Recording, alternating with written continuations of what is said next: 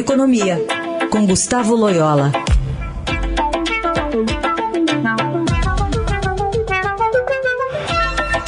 Bom dia, Loyola, como vai? Bom dia. Bom, hoje o Estadão conta que muitas empresas, incluindo as de grande porte, precisaram recorrer aos bancos e ao mercado de capitais para reforçar o caixa e honrar os seus compromissos.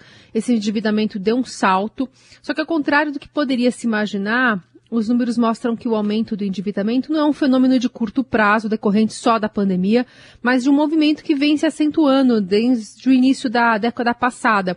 Qual é a explicação para esse movimento?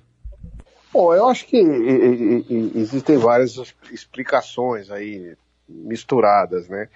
É, eu acho que tem aí um. eu, acho que, no, geral, esse movimento é um movimento é, saudável, um movimento assim, que mostra é, muitas dessas empresas é, o, um, é, vamos dizer assim, a realização de investimentos, né? é, alavancados por é, alguma forma de crédito. Então, e, e significa que as empresas estão apostando é, no crescimento né, das suas atividades. Há empresas, por exemplo, que realizaram aquisições, né, fusões, é, enfim, recorrendo ao crédito. De fato, uh, há uma tendência nos últimos anos no Brasil de maior é, disponibilidade de crédito, né? Principalmente no, mercado doméstico, mercado de capitais. É, uma outra explicação que associada ao anterior é que as taxas de juros no Brasil caíram nesse período, né? Mais recente. Então isso abriu espaço é, para que as empresas pudessem se endividar mais sem comprometer a geração de caixa, né? Então isso uh, uh, isso, isso também é outro efeito positivo.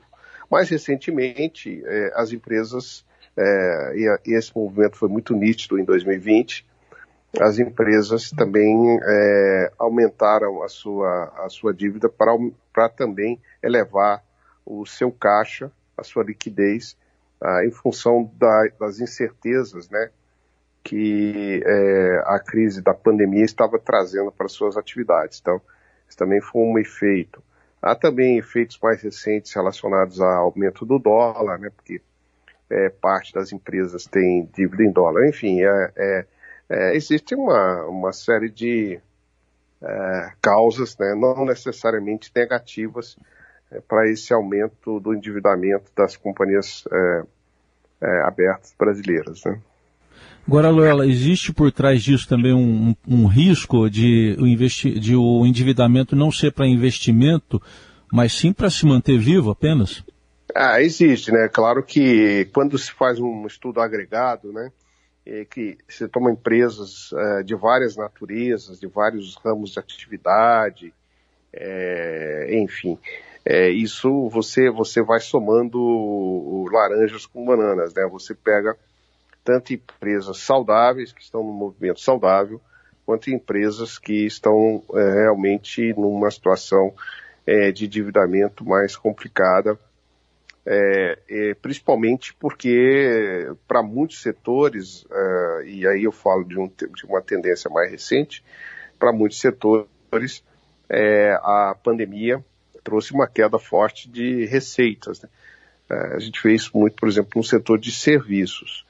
Então, é, é, é, evidentemente, aí nós temos um problema. Né? É, também, enfim, é, vamos dizer, pode ter alguma, alguma outra empresa que ao longo desse período foi perdendo também é, receitas por outras, outros motivos que não a pandemia. Né? Então, assim, existem é, situações mais difíceis, mais complicadas. A gente vê aí é, é, por exemplo, vira e mexe, nós estamos vendo empresas pedindo eh, recuperação judicial, empresas tradicionais, a gente vê algumas empresas do varejo, né, empresas, é, como eu disse, é, relevantes no, no, varejo brasileiro, é, algumas delas pedindo recuperação judicial, exatamente por esse fechamento do comércio ao longo desse processo aí das duas ondas da pandemia, né? Então isso, isso existe também, né? Então, como, se, como eu disse, é, nesse número, esse número comporta aí várias é, endividamento de, de, de, de, de, de, várias naturezas de, e de consequências também é, distintas entre as empresas e setores. Né? Muito bem, esse Gustavo Loyola, segundas e quartas aqui no Jornal Dourado. Boa semana. Boa semana a todos.